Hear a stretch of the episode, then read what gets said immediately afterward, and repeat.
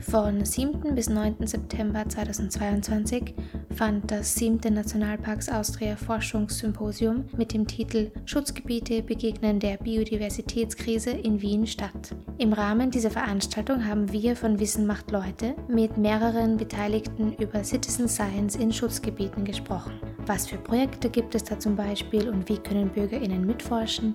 Was für ein Potenzial hat Citizen Science und welche Herausforderungen gibt es? Bleiben Sie dran. Wissen, macht Leid. Wissen macht Leid. Wissen macht Leid. Hallo und herzlich willkommen bei Wissen macht Leute, dem Citizen Science Podcast von Österreich forscht. Hier auf Radio Orange 94.0. Österreich forscht ist die österreichische Citizen Science Plattform, die von der Universität für Bodenkultur Wien koordiniert wird. Wie der Name schon sagt, dreht sich bei uns einmal im Monat alles um Citizen Science. Für all jene, denen der Begriff noch nichts sagt, Citizen Science beschreibt die aktive Beteiligung von Bürgerinnen in wissenschaftlichen Forschungsprozessen.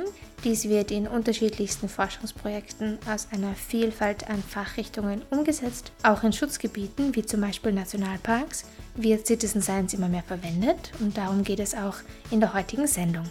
Dafür habe ich, Alina Hauke, beim 7. Internationalen Symposium für Forschung in Schutzgebieten der Nationalparks Österreich mit VertreterInnen vom Nationalpark Neusiedlersee Seewinkel und vom Biosphärenpark Wienerwald, mit zwei ProjektleiterInnen, die selbst Citizen Science Projekte in Schutzgebieten durchführen, sowie mit einer Parkforscherin aus der Schweiz gesprochen.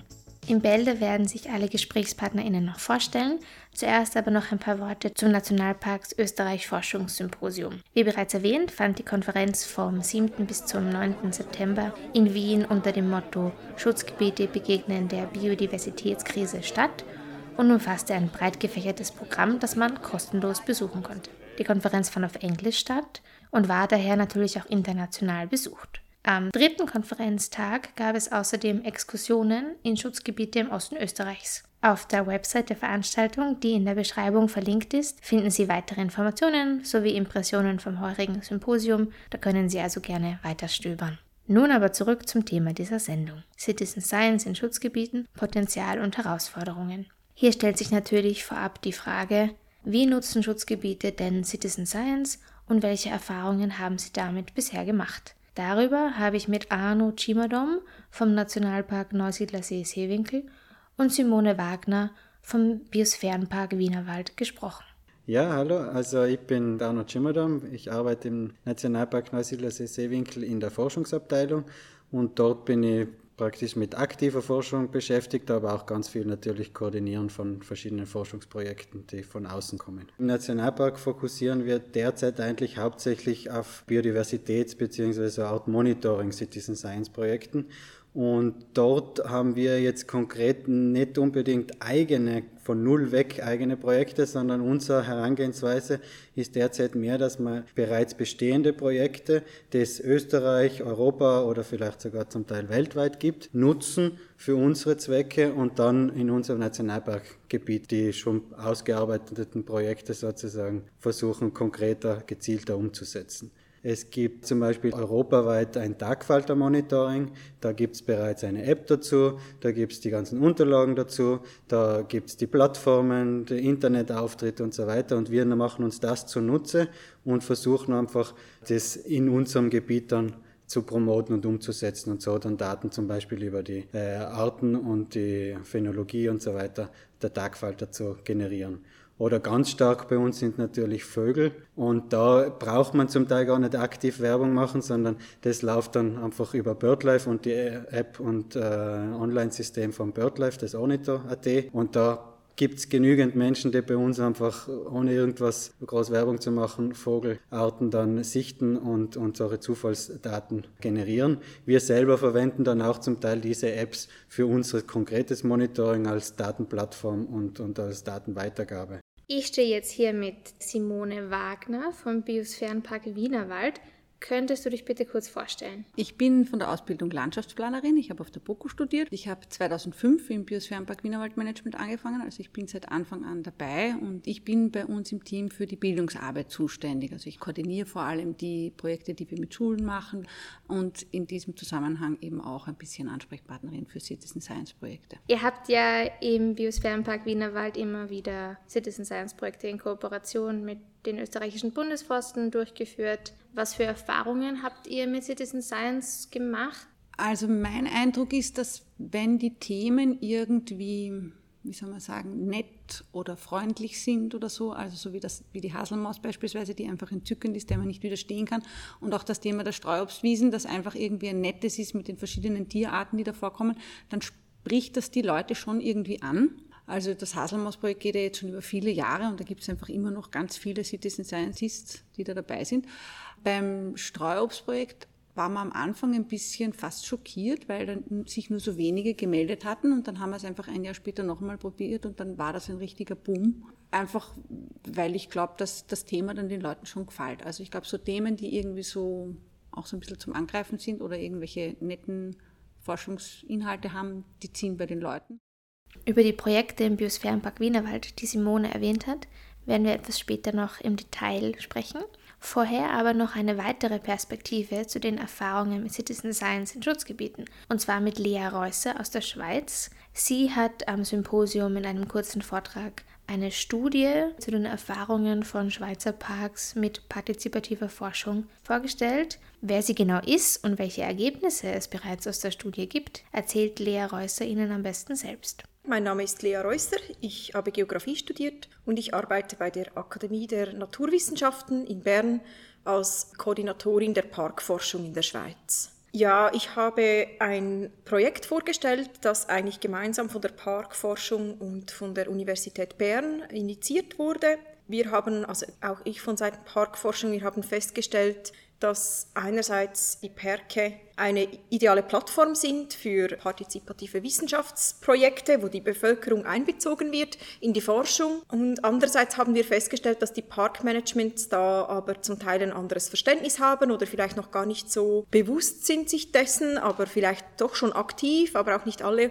Und wir wollten da eigentlich mal eine Bestandesaufnahme machen. Wie steht es denn mit den Citizen Science Projekten in den Schweizer Perken? Was haben die Perke bereits für Erfahrungen gemacht? Wo sind Herausforderungen für Sie? Worin sehen Sie die größten Chancen? Und was ist für Sie auch der Nutzen dieser Projekte? Ja, ich habe kurz die wichtigsten Resultate der Studie vorgestellt. Sie wurde erst gerade Ende August abgeschlossen, also die Resultate sind alle noch provisorisch.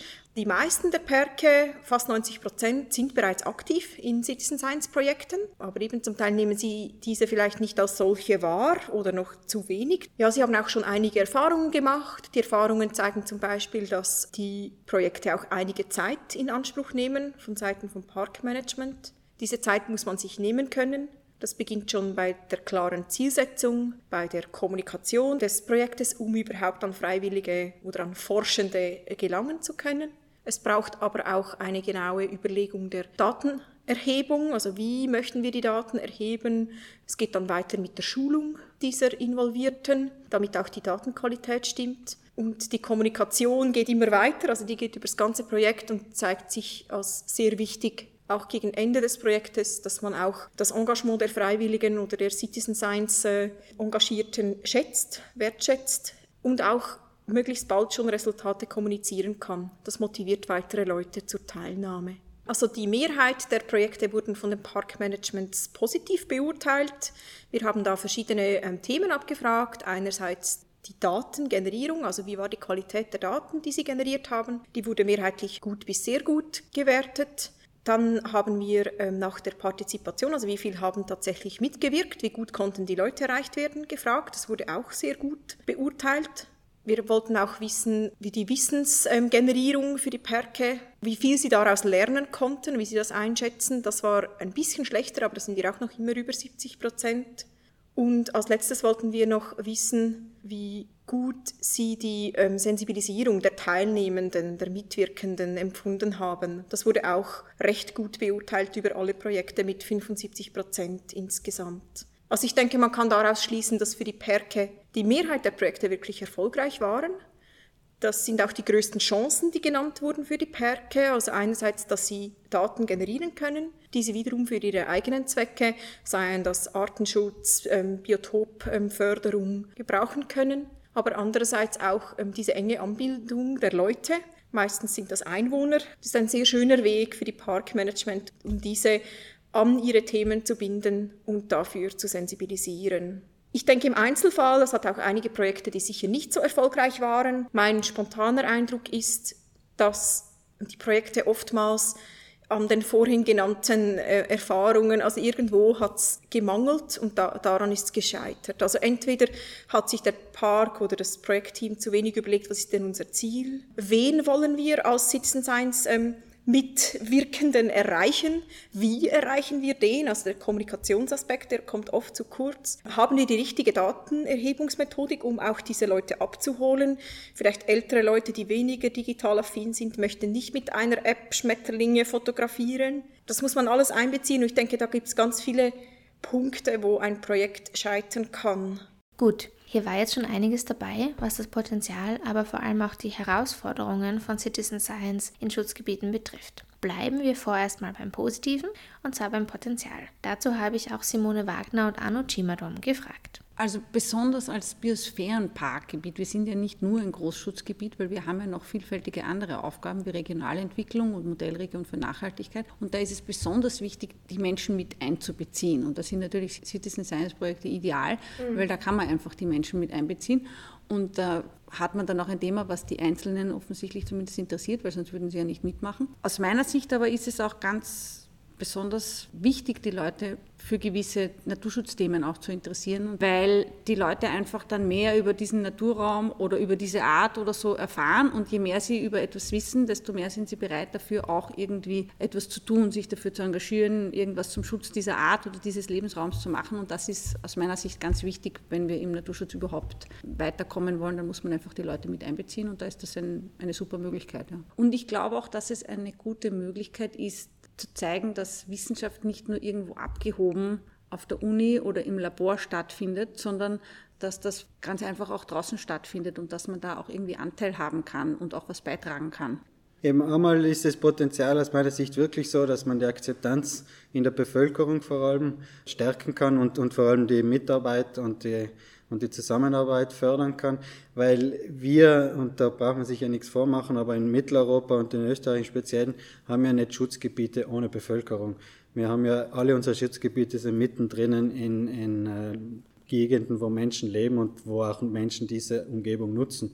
Und damit hat natürlich das, was das Schutzgebiet umsetzen möchte, Auswirkungen auf die Bevölkerung und das, was die Bevölkerung umsetzen möchte, wieder Auswirkungen auf die Schutzgebiete. Und wenn man da gemeinsame Projekte kreiert, Citizen Science ist ja nicht nur äh, Science im Sinne von naturkundlichen äh, Forschungen, das kann ja in sozialwissenschaftliche äh, Bereiche, in kulturelle Forschung und so weiter, geschichtliche und so weiter reingehen, was ja für Großschutzgebiete wie Nationalparks auch durchaus relevante Themen sind. Da sind wir natürlich noch weit entfernt, aber über solche Projekte theoretisch könnte man natürlich die Bevölkerung viel stärker mit einbinden.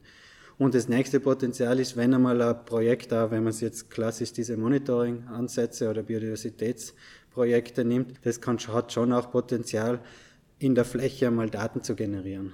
Ergänzend dazu sieht Parkforscherin Lea Reusser noch folgendes Potenzial. Also ich sehe da ein sehr großes Potenzial, weil Viele der anreisenden Leute, gerade in Nationalparks, sind sich sehr bewusst, dass sie in einen Nationalpark anreisen.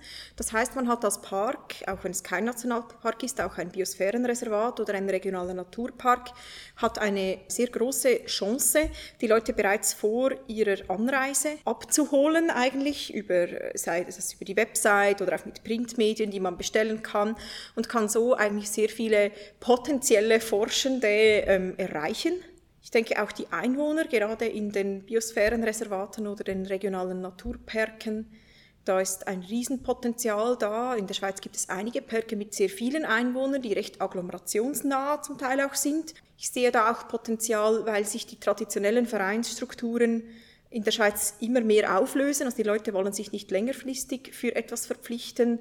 Vielleicht fix in einen Naturschutzverein zu gehen, möchten sie nicht.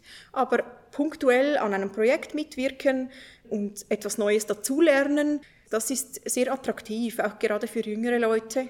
Auf der anderen Seite der Medaille gibt es natürlich auch Herausforderungen bei der Anwendung von Citizen Science in Schutzgebieten, wie Lea Reusser vorher bereits angedeutet hat. Auch hier ergänzen sich die Erfahrungen vom Nationalpark Neusiedler See Seewinkel und vom Biosphärenpark Wienerwald mit jenen von den Schweizer Parks.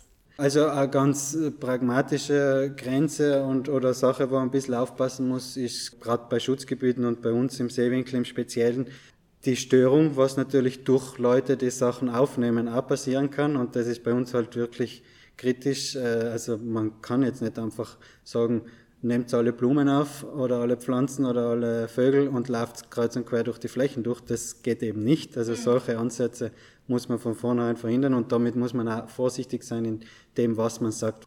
Dann ist natürlich äh, eine ganz normale Grenze ist einfach die, die Kapazität personell und, und ressourcentechnisch in einem Nationalpark. Der Fehler, was man nicht machen darf, ist zu meinen, ein Citizen Science Projekt ist äh, kostengünstiger oder schneller umgesetzt, um schnell Daten zu generieren, weil die arbeiten eh alle gratis. Sie arbeiten vielleicht diese Citizen Scientists vielleicht wirklich aus Motivation und unter Anführungszeichen gratis, aber die Betreuung von diesen Personen, das Aufsetzen, um überhaupt das zu bewerben, dass man das alles kriegt, das braucht auch viel Ressourcen und das darf man nicht unterschätzen. Die Herausforderung ist sicher, dass man Leute begeistern kann für das jeweilige Thema, damit sie überhaupt mitmachen, weil sonst kann man eh kein Citizen Science Projekt machen dann ist sicher eine Herausforderung, dass es, glaube ich, schon, wenn man es gut machen will, viel Betreuungsaufwand braucht, weil man mhm. muss die Leute einfach begleiten, damit sie es auch gerne machen und damit sie sich auch wohlfühlen mit dem, was sie tun und auch damit die Ergebnisse, die man dann ja letzten Endes schon auf wissenschaftlicher Ebene haben möchte, auch diese Qualität liefern, muss man sie, glaube ich, betreuen und begleiten und das ist dann schon recht zeitintensiv oder kann recht zeitintensiv sein oder personalintensiv.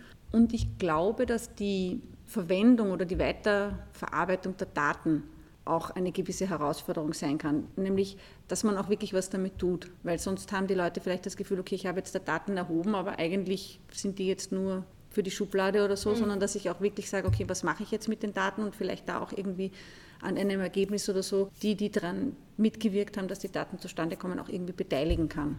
Also ich denke, eine Herausforderung ist einerseits die Involvierung der Leute. Ich glaube, die meisten bisherigen Projekte in den Parkmanagements involvieren die Leute vor allem für die Datenerhebung. Und da kann man sich auch, also da denke ich, ist ein bisschen die Gefahr, dass die Leute sich missbraucht auch fühlen. Oder so ein bisschen die Gratwanderung. Oder wo ist der Mehrwert für die Teilnehmenden, was lernen sie neu, wo ist der Mehrwert für das Parkmanagement, wenn sie Leute haben, die das eigentlich gratis machen? Und wo kann man da die Balance halten. Da muss man sich einfach bewusst sein als Parkmanagement und auch bereit sein, vielleicht ein Goodie zu bieten, vielleicht gibt es eine Extraführung für diejenigen, die das mehrmals machen, weil aus Parkmanagement-Sicht ist es natürlich cool, wenn man die Leute auch längerfristig verpflichten kann für die Qualität und die Konsistenz auch der Datenreihen. Von Seiten Park ist eigentlich meist so, wenn ich mich für ein Projekt entscheide, egal ob Citizen Science oder nicht, ähm, ich muss sicher sein, dass ich genügend Ressourcen investieren kann, damit sozusagen das Parkmanagement-Image keinen Schaden nimmt. Also es braucht immer einen gewissen Input von Seiten Park. Auch wenn man ein fertiges Citizen Science Projekt übernimmt und eigentlich sagt, wir möchten das einfach bei uns im Park jetzt durchführen, da denke ich, ist die Herausforderung, dass man halt trotzdem das vielleicht nochmals runterbrechen muss auf die eigene Region.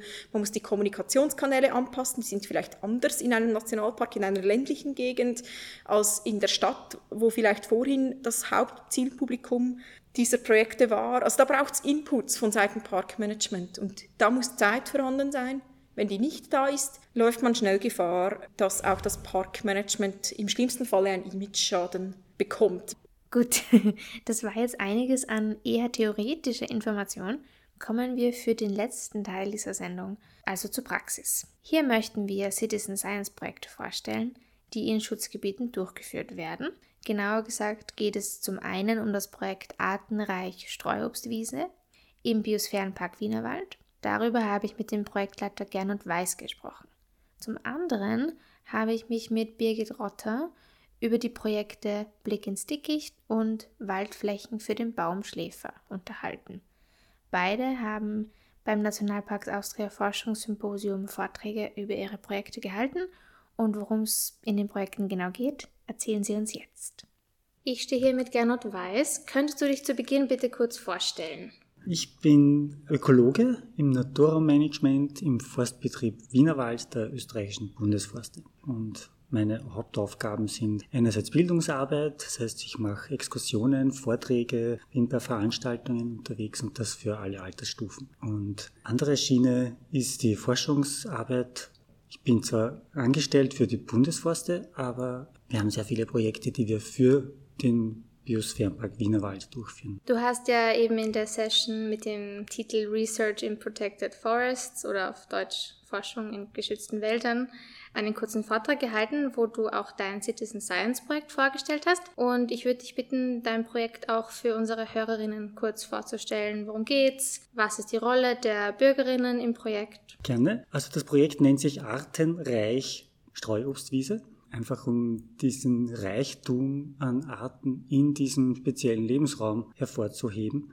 Die Streuobstwiesen sind deswegen sehr artenreich, weil wir hier einerseits diese Wiesennutzung haben und da stehen Bäume drinnen. Und diese Bäume holen natürlich dann Arten in die Wiese hinein, die sonst Bäume als Lebensraum brauchen, die also auch im Wald zu finden sind. Und daher erhöht sich die Artenvielfalt enorm. Deswegen sind das so richtige Hotspots in unserer Natur, in unserer Kulturlandschaft, muss man sagen. Und die braucht auch eine gewisse Pflege. Ohne diese Pflege und die Nutzung äh, würden diese Lebensräume wieder verschwinden. Wir haben uns zum Ziel gesetzt, diesen Wert dieser Lebensräume hervorzukehren und zu sagen, das in die Bevölkerung zu tragen. Hey Leute, schaut mal her, was wir da an wertvollen Lebensräumen haben. Gleichzeitig versuchen wir, das auch ein bisschen populärer zu machen mit diesem Projekt. Da sind Freiwillige unterwegs, die uns da unterstützen. Die Aufgabe ist, die Herausforderung ist, dass sie nach ganz bestimmten Tierarten Ausschau halten. Und wir haben ein, ganz bewusst eine Auswahl an Arten getroffen, die wir ganz typischerweise in solchen Streuobstwiesen finden können, die also solchen Charakter an Lebensräumen brauchen und die aber auch gleichzeitig leicht bestimmbar sind. Viele dieser Arten sind Vögel und äh, wir haben auch ein paar Säugetiere drinnen, die eh die meisten kennen. Wir versuchen wirklich von allen Tiergruppen einige Exemplare drinnen zu haben. Manche Tiere findet man eher im Frühling, manche eher im Herbst oder im Sommer. Darum haben wir uns ausgedacht, na gut, wenn Sie einmal im Frühling, einmal im Sommer, einmal im Herbst jeweils ein paar Stunden verbringen, dann ist es kein großer Aufwand für Sie. Und wir haben trotzdem Daten, die wir über das ganze Jahr oder zumindest die warme Jahreszeit abdecken. Die sammeln die, die notieren das in Aufnahmebögen, die sie von uns zur Verfügung gestellt bekommen. Und dann gibt's zumindest einmal im Jahr eine Auswertung. Und dann treffen wir einander auch so, es die Umstände zulassen, zu einem sogenannten Streuobstler-Stammtisch, wo alle, die da mitmachen, äh, eingeladen sind, dass wir uns gemeinsam anschauen, was haben wir gemeinsam erreicht, was hat sich getan im letzten Jahr und gleichzeitig einen Ausblick. Gibt es natürlich Obstsäfte und so. Also es soll ein, ein gemeinsames Arbeiten und, und vor allem Freude am Projekt darstellen. Mhm. Wenn jemand jetzt Interesse bekommen hat, mitzumachen bei deinem Projekt, wo finden denn HörerInnen Informationen darüber? Also zum einen findet man die Informationen auf der österreichischen Bundesforste-Website unter bundesforste.at. Wenn man dort sich bis zum Forstbetrieb Wienerwald weiterklickt oder sucht, dann findet man das Projekt. Oder aber auf der Biosphärenpark Wienerwald-Seite, die auch ganz leicht zu finden ist, Biosphärenpark Wienerwald, wenn man sucht, oder bpww.at. So, jetzt stehe ich hier mit Birgit Rotter. Du hast ja auch einen Vortrag über deine Citizen Science Projekte gehalten und dazu möchte ich dich jetzt auch konkret fragen. Und zwar würde ich dich bitten, deine beiden Projekte, die eh auch auf Österreich forscht gelistet sind, kurz vorzustellen. Also worum geht's und was machen die Bürgerinnen in deinen Projekten? Gern. Ich möchte unbedingt vorwegschicken, ähm, es sind nicht nur meine Projekte, also es, es, arbeiten da sehr viele motivierte Kolleginnen mit, für deren Arbeit ich wahnsinnig dankbar bin. Es gibt zwei Projekte, bei denen man sich beteiligen kann. Äh, das eine heißt Blick ins Dickicht und beschäftigt sich hauptsächlich mit der Haselmaus, dem kleinsten Bilch in Österreich. Das zweite heißt Waldflächen für den Baumschläfer. Und wie der Name schon sagt, ist die Zielart in dem Fall der Baumschläfer. Wie kann man sich beteiligen? Was, was kann man mitmachen? Was machen da Citizen Scientists? Sie bringen einen Großteil der Daten zusammen, äh, auf die wir unsere Auswertungen dann auch stützen. Sie sammeln die ganz konkret im Fall von der Haselmaus durch NIST-Kastenkontrollen. Also die Citizen Scientists bilden ein Netzwerk Nistkasten, haben eigene Flächen, die sie selbst betreuen und wo sie ähm, nach eigenem Ermessen ähm, im besten Fall zumindest jeden zweiten Monat einmal einen Blick hineinwerfen und äh, dann protokollieren, welche Arten sich denn in diesen Nistkästen eingefunden haben. Es gibt dann äh, jährliche Stammtische, den äh, sogenannten Schlafmaus-Stammtisch, wo diese Entdeckungen zusammengetragen werden, Erfahrungen ausgetauscht und ähnliches. Meistens gibt es dann im Rahmen dieses Stammtischs auch eine kleine Fortbildung für die Citizen Scientists, wo man, wenn man möchte, noch ein bisschen dazulernen kann und neue Methoden ausprobieren, zum Beispiel Nester zu erkennen, Fußspuren von Kleinsäugern zu identifizieren und ähnliches. Beim Projekt Baumschläfer gibt es grundsätzlich auch die Möglichkeit, einen Nistkasten zu betreuen. Man muss ihn allerdings vorher erst selbst bauen. Dafür gibt es Anleitungen auf der Projekt-Homepage. Genauso gibt es Anleitungen für das Basteln von Spurentunneln. Dann äh, haben wir ganz gezielt einen Aufruf gemacht an Besitzerinnen und Besitzer von Katzen, von Hauskatzen, weil wir vermuten, dass äh, die erfolgreiche Baumschläferjäger sein könnten. Und falls mal eine Katze ähm, so ein unbekanntes Tier vor die Tür legt, wären wir sehr froh, zumindest ein Foto davon sehen zu können. Also da haben wir einen, einen ganz speziellen Geschmack. Also wir, wir, freuen uns tatsächlich auch über Todfunde, einfach deswegen, weil es da ganz, ganz, ganz, ganz wenige Daten gibt. Also der Baumschläfer ähm, ist tatsächlich so ein bisschen das Phantom unserer Wälder. Die meisten Hinweise auf Baumschläfervorkommen sind über 100 Jahre alt. Und wirklich jeder einzelne Fundpunkt ist für uns also ein, ein großer Zugewinn. Genau, und da wollen wir nichts unversucht lassen und äh, freuen uns genauso über eine Spur, einen Hinweis, wie dann über ein tatsächliches Foto. Das alles kann man hochladen auf der Projekt-Website, also auch inklusive Fotobeweis, wenn man dann einen hat. Und es gibt, wie gesagt, auch eine, eine Menge Anleitungen, die helfen sollen, diesen Baumschläfern auf die Spur zu kommen. Es ist nicht ganz so einfach leider, weil sie ebenso selten sind. Du hast vorher im Vortrag ja angesprochen, dass die Citizens euch sehr gut geholfen haben, den Baumschläfer besser zu finden. Ja, in beiden Fällen muss ich sagen, sind Citizen Scientists eigentlich unerlässliche, ganz, ganz wichtige äh, Teilnehmer des, der, der, Projekte. Bei der Haselmaus deswegen, weil sie uns Langzeitdaten ähm, geliefert haben. Wir hätten unmöglich die Kapazitäten gehabt, dass wir so oft in diese Nistkästen schauen. Und wir haben jetzt mittlerweile 14 Jahre von Daten. Manche Citizen Scientists sind über 10 Jahre dabei. Das ist ein beeindruckendes Engagement, also wirklich großartig. Und beim Baumschläfer ist es tatsächlich so, dass wir zwei Ansätze verfolgt haben. Der eine war ein, ein, ein klassischer Monitoring-Ansatz, wo wir mit eigenem Personal und mit der Hilfe von äh, Biologen von, von äh, dem Ökobüro Apodemus Nistkästen installiert haben. Und zwar 600 an der Zahl auf 20 Standorte in ganz Österreich verteilt. Und wir haben eigentlich die perfekten Standorte ausgesucht, so dachten wir zumindest. Also alles, was der Literatur nach ein Bilderbuch Schläferlebensraum sein müsste, ist da ausgewählt worden. Und trotzdem haben wir in 600 Nistkästen bisher nur einen einzigen Baumschläfer gefunden. Das war eine magere Ausbeute und ein wirklich bitteres Erwachen für unseren methodischen Ansatz. Umgekehrt ähm, haben wir dann äh, diesen Citizen Science Ansatz auch probiert und einen Aufruf gestartet, also eine einfache Presseaussendung rausgebracht und diese, diese Website äh, gelauncht. Und tatsächlich kamen dann über 120 Baumschläfermeldungen schon zusammen. Davon sind um die 50 sogar wirklich verifiziert. Also da konnte sogar ein Foto als unterstützender Beweis mitgeschickt werden. Also wirklich handfeste Baumschläfernachweise. Und ähm, ja, damit zeichnet sich auch ein, ein, viel, viel besseres Bild von der Situation dieser seltenen Tierart in Österreich, als wir alleine mit unseren Methoden die Möglichkeit gehabt hätten. Mich würde jetzt interessieren, du hast ja schon mehrmals auch Websites und so erwähnt, wenn jetzt jemand motiviert ist mitzumachen, wo findet ähm, die Hörerin der Hörer denn Informationen für die Haselmaus auf äh, www.blickinsdickicht.at und für den Baumschläfer www.baumschläfer.at. Also das ist ganz einfach gehalten. Mit, mit AE geschrieben. Genau, oder auf Österreich forscht. Oder auf Österreich forscht, noch besser. Gut, nun sind wir auch schon am Ende der heutigen Ausgabe von Wissen macht Leute, dem Citizen Science Podcast von Österreich forscht, angekommen. Es war sehr inhaltsdicht. Ich hoffe aber dennoch, Sie konnten sich vieles mitnehmen und fanden die Einblicke aus der Praxis interessant oder gar hilfreich. Selbstverständlich sind alle erwähnten Websites in der Beschreibung verlinkt und wenn Sie Fragen oder Anmerkungen haben, können Sie uns gerne an wissenmachtleute.u94.at oder office at citizen-science.at schreiben. Allgemeine Informationen sowie Forschungsprojekte, bei denen Sie mitforschen können, finden Sie auf unserer Website www.citizen-science.at. An dieser Stelle möchte ich mich ganz herzlich bei meinen GesprächspartnerInnen dafür bedanken, dass sie sich die Zeit genommen haben. Bis zu unserer nächsten Sendung von Wissen macht Leute, die am 21. November um 14 Uhr auf Radio Orange ausgestrahlt wird, freuen wir uns natürlich, wenn Sie in der Zwischenzeit in vergangene Sendungen reinhören, um weiter in das Thema Citizen Science einzutauchen. Einstweilen wünschen wir Ihnen alles Gute, eine schöne Zeit und freuen uns schon darauf, Ihnen bei der nächsten Sendung ein weiteres Citizen Science Projekt vorstellen zu dürfen. Vielen Dank für Ihre Aufmerksamkeit und forschen Sie mit.